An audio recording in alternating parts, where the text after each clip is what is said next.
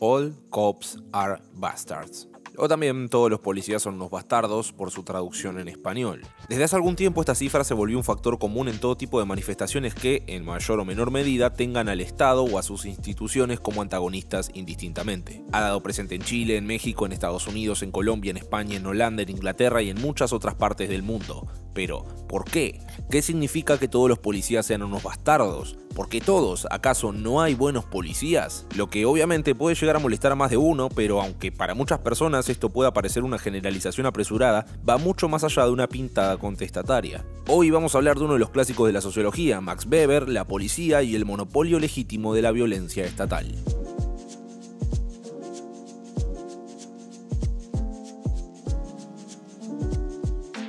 Antes que nada, creo que la mejor forma de encarar este ensayo es partiendo del contexto sobre el cual suele ser expresada la frase All cops are bastards. Si bien su origen puede llegar a remontarse hasta la década de 1920, su masificación comenzó a partir de 1970 en Inglaterra, en muchos casos de la mano del movimiento punk, de claros tintes anarquistas. Pero si buscamos algún ejemplo reciente, uno de los más resonantes, incluso a nivel internacional, fue durante las protestas tras el asesinato de George Floyd, un estadounidense negro de 46 años que, tras una discusión con las autoridades, sería reducido por un agente de la policía de Minneapolis de nombre Derek Chauvin, quien, y mientras Floyd estaba esposado en el suelo, presionó el cuello del detenido durante 8 minutos y 46 segundos hasta asfixiarlo, provocándole así la muerte. A raíz de la indignación, un grupo inmenso de manifestantes se agolparían a las afueras de la estación de policía de Minneapolis, e incidentes de por medio terminaron prendiéndola a fuego, pero había más. Durante las siguientes semanas y a lo largo y ancho del país, distintos grupos de manifestantes empezaron a marchar para que este crimen no quedara impune, como en muchas otras ocasiones ocurre con este tipo de casos, y las pancartas con las siglas ACAB no iban a faltar. Los casos de brutalidad policial, principalmente aquellos que son cometidos hacia la comunidad negra y otras minorías étnicas, lamentablemente son bastante más frecuentes de lo que nos gustaría admitir. Por lo que esta cuestión iba mucho más allá de una búsqueda de venganza tras el asesinato de George. Esta era una denuncia contra la violencia institucional con la que distintos departamentos de policía de los Estados Unidos se manejan, por lo que afirmar que todos los policías son unos bastardos es una reacción comprensible. Pero, ¿qué tiene que ver esto con, por ejemplo, el estallido social ocurrido en Chile un año antes, en 2019?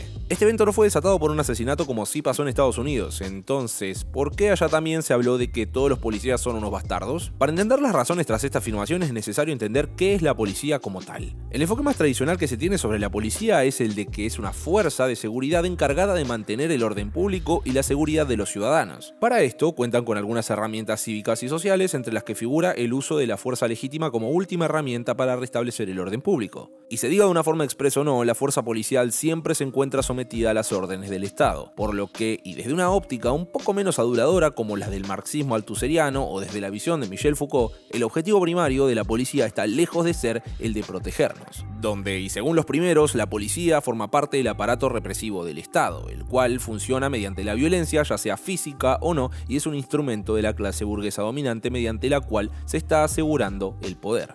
También mediante el discurso Foucaultiano que sostiene que la policía y el sistema penal son instituciones de poder que no proponen eliminar el crimen, sino controlarlo dentro de ciertos límites y hacer uso de él según sus propios intereses. Puede que esta concepción del Estado o las fuerzas de seguridad te resulte un poco chocante si no estás familiarizado con estos autores, pero aún así no están lejos de la verdad. La policía no está a tu servicio, sino que está al servicio de la ley, mismo contexto jurídico tras el cual el Estado busca legitimarse y la tiene que hacer cumplir.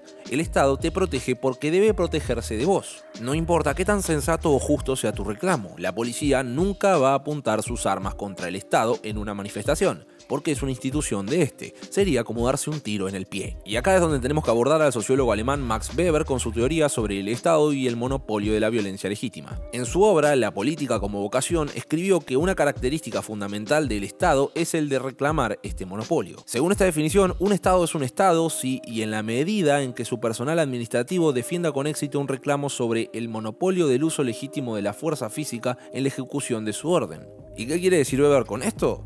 Él nos señala que el poder policial exclusivo del Estado beneficia el bienestar social a través de la propiedad privada siempre que el Estado actúe con benevolencia en interés de sus ciudadanos. Pero, para que esta afirmación no se tergiverse, tenemos que entender qué es y cómo funciona un Estado cuya capacidad en reglas generales se mide en términos fiscales y de capacidad legal. La capacidad fiscal, hablando en criollo, es la capacidad que tiene un Estado de recaudar impuestos, plata que va a gastar en bienes públicos. Y la capacidad legal son los límites del Estado como único árbitro y juez ante conflictos a la hora de hacer cumplir estos contratos. Pero ¿cómo hace el Estado para que la rueda siga girando?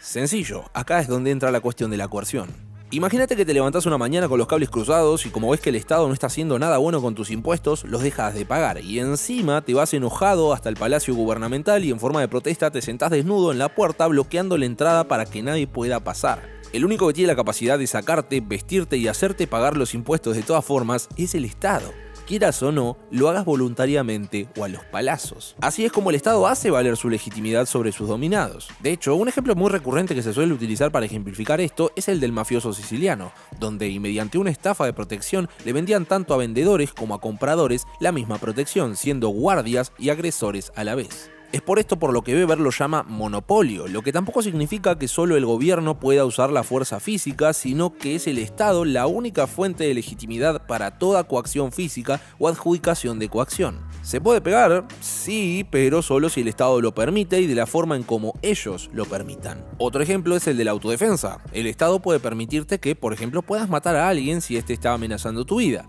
Pero si esta persona es un policía, vos no te podés defender de un policía, porque estarías cometiendo un crimen. Y es por esta razón por lo cual volvemos al principio de este video, porque todos los policías son unos bastardos. La policía junto al ejército son instituciones estatales jerárquicas a quienes se les permite utilizar la violencia si el Estado lo considera necesario, y cuando se afirma que todos los policías son malos, no se está haciendo un juicio moral a cada uno de los agentes de la fuerza. Lo cual no solo sería muy poco probable debido a la dificultad de hacer esto, sino que lo que se está criticando es la institución y el rol que tiene dentro de los estados. Y retomando los ejemplos, el estallido social chileno, y al igual de lo que está ocurriendo hace meses en Colombia, es el resultado de un contexto socioeconómico sostenido por el Estado y sus intereses. Y la figura del Estado y sus fuerzas del orden cumplen un papel central en este conflicto. A simple vista podríamos concluir que el malestar generalizado de un sector significativo de la sociedad es el resultado de un choque de intereses entre estos sectores y los intereses que el Estado busca defender. Y acá es donde entra el factor de la coerción social y la policía como institución represiva, principalmente en el contexto de democracias representativas, donde el pueblo no ejerce su voluntad de forma directa, sino que el ejercicio de su soberanía se hace mediante órganos representativos. Y en palabras más sencillas, en estos sistemas democráticos obligatoriamente tenemos que delegar las funciones gubernamentales a otra persona, aunque no tengamos garantías de que estos representantes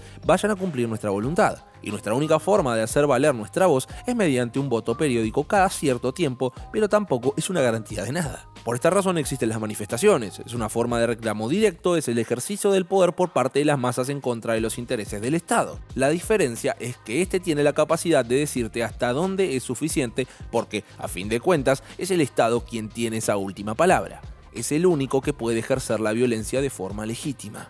Por lo que ahora podemos retomar la consigna principal de este video. ¿Acaso todos los policías son unos bastardos? Interpretar esto como un juicio moral generalizado a todas las fuerzas del orden no solo es un error, sino que también es ignorar lo que son las instituciones policiales originariamente. Por lo que podemos concluir, y al menos de que formes parte de la burocracia o pertenezcas a la clase cuyos intereses principalmente son protegidos por la identidad estatal, todos los policías son unos bastardos no porque estén obrando más allá de la ley, sino por ser quienes tienen la potestad de hacerla cumplir, sin juicios éticos o morales de por medio.